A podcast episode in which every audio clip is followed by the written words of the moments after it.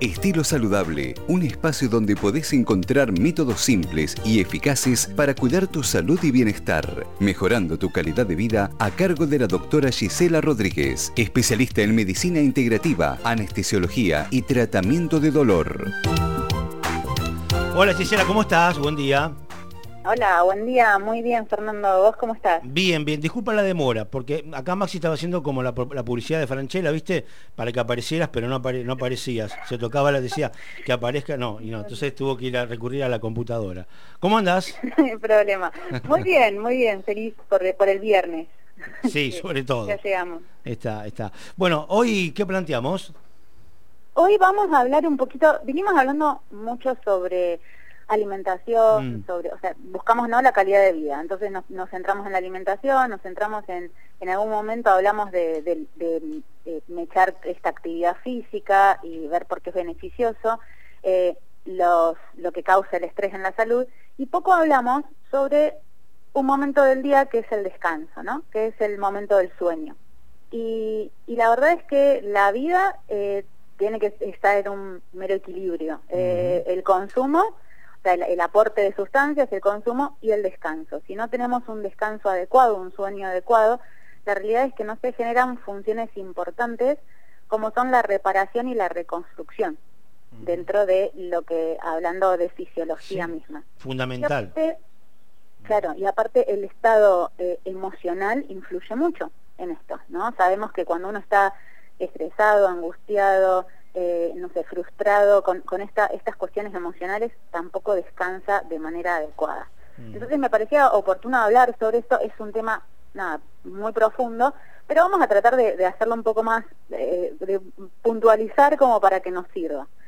La realidad es que dentro de nuestro organismo eh, se maneja con, este equilibrio a través de relojes, que se llaman ritmos circadianos. Por lo tanto, cuando está de día eh, estamos activos y se, se, activan ciertas funciones y de noche se activan otras.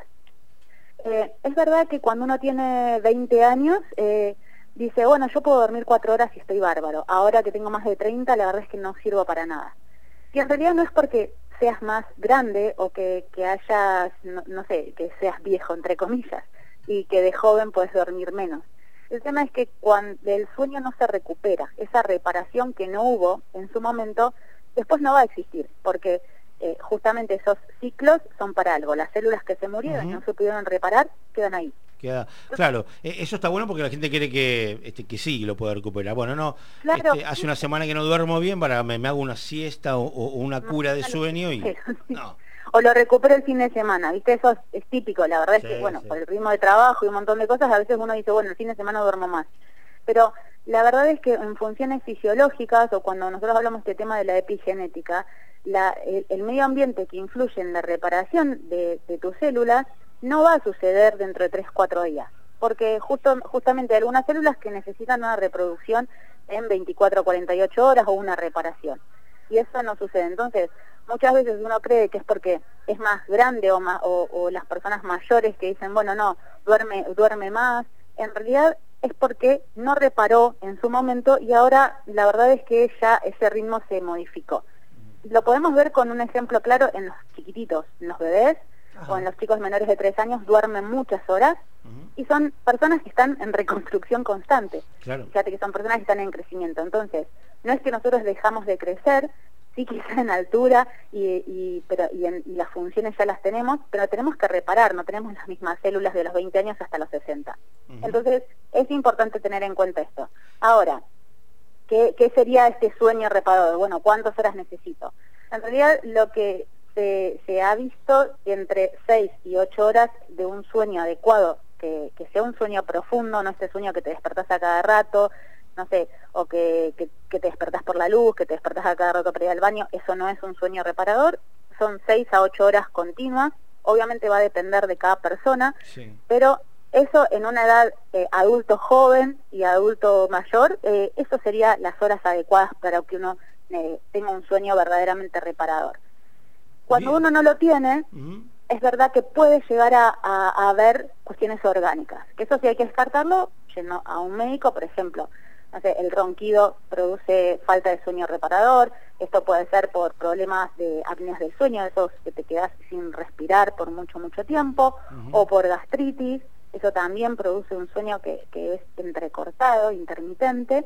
Eh, o bien alguna patología, ya estamos hablando de, de, alguna, algo que se puede resolver de manera médica, pero algo que podamos resolver en nuestra casa, descartando esto, es este estado de estrés constante, esto que alguna vez hablamos, que, es el estrés, este estado de activación. Em, pensar esta mente rumiante a la noche, pensando en los problemas que tuviste durante el día, no va a hacer que eh, funcionalmente te induzca el sueño, porque la verdad es que vas a quedar excitado y, y muy alterado porque hay algo que te está molestando, que te está causando angustia, frustración o lo que sea. Entonces, el estado de estrés hay que buscar medidas para poder disminuirlo. Claro, no, no lo, lo, que necesitas es descansar ese estrés y ese mismo estrés es el que te mantiene activo y, no, te permite relajar nunca. O sea, estás permanentemente pensando, incluso en el momento que tenés que descansar.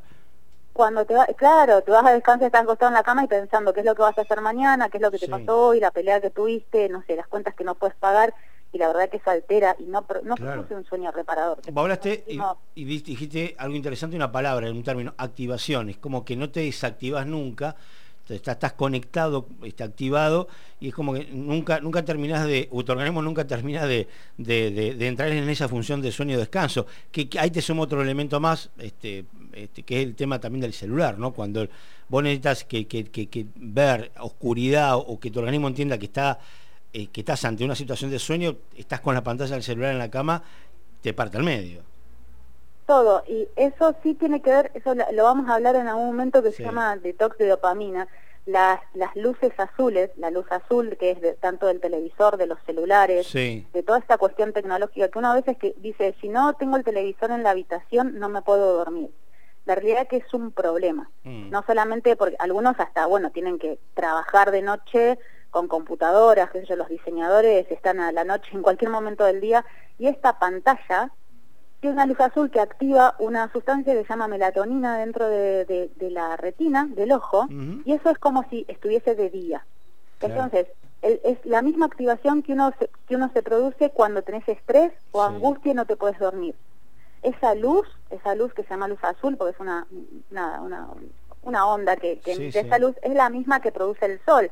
Entonces, después de las 10 de la noche, en realidad lo, más recomendable es dos horas antes de irse a dormir, se deberían apagar todos los que son, eh, nada, o sea, lo, que es el eh, electrónico, ¿no?